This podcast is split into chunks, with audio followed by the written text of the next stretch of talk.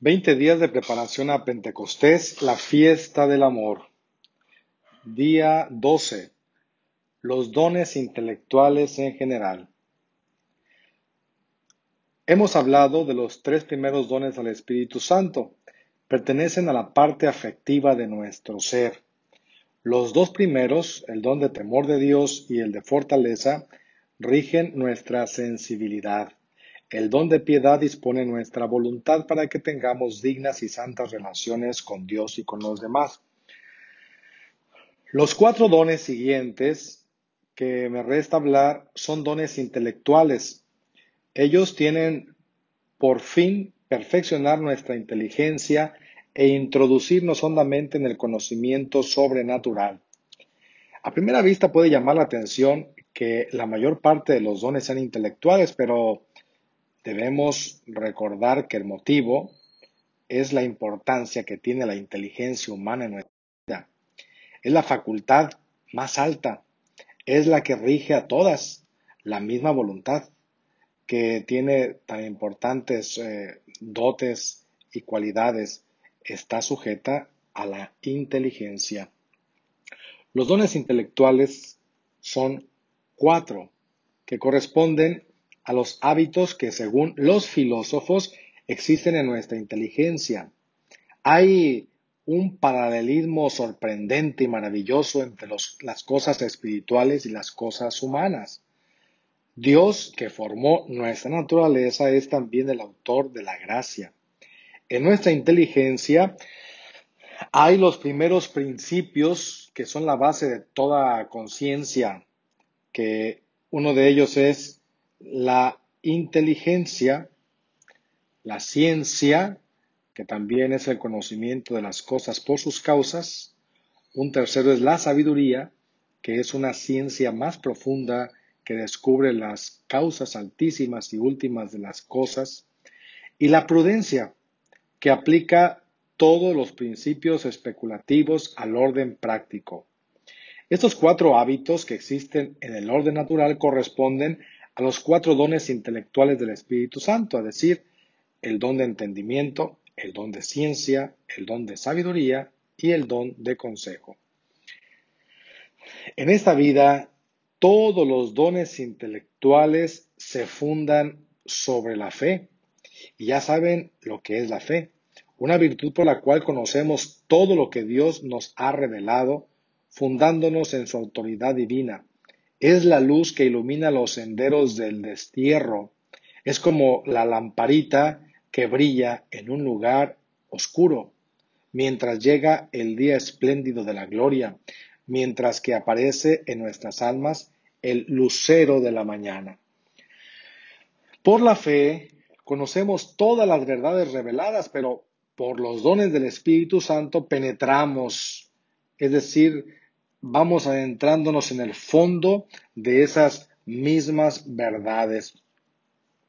¿Qué diferencia entre el conocimiento que tenemos por la simple fe y el conocimiento que tiene un alma cuando está bajo el régimen de los dones intelectuales del Espíritu Santo?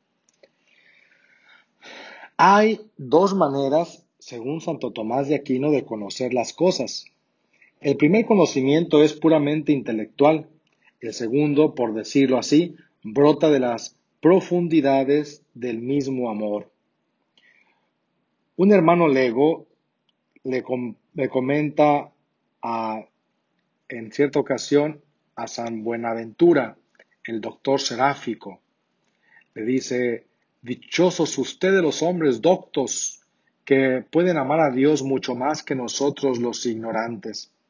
Y San Buenaventura le dijo, no, no es la doctrina, no es la ciencia alcanzada en los libros lo que mide el amor.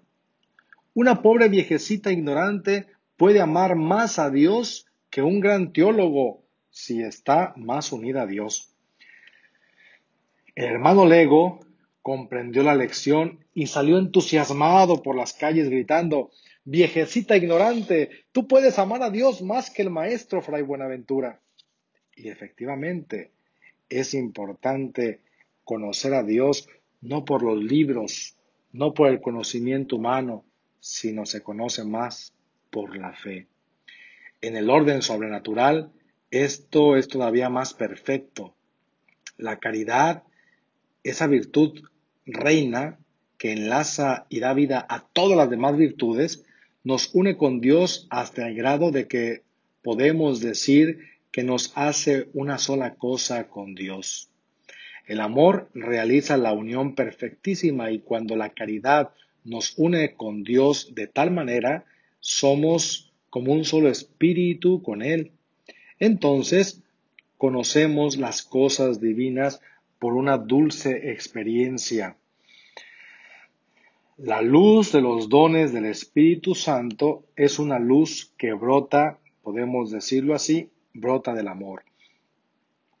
Pero no poseemos los dones del Espíritu Santo de una manera perfecta en este mundo.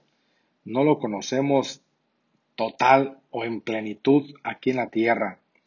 Se basa sobre la fe y a pesar de que esta fe penetra las verdades y de que las ilumina celestialmente, conserva siempre cierta oscuridad que no desaparecerá nunca en el destierro, en la patria, allá en el cielo, los dones intelectuales iluminados por la luz de la gloria, allí sí carecerán de toda oscuridad y vendrán a completar nuestra felicidad.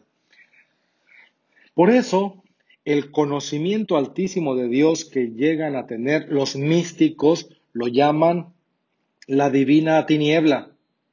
Es una oscuridad, pero una oscuridad más espléndida, más luminosa que todas las formas de la sabiduría que se pueden dar aquí en la tierra.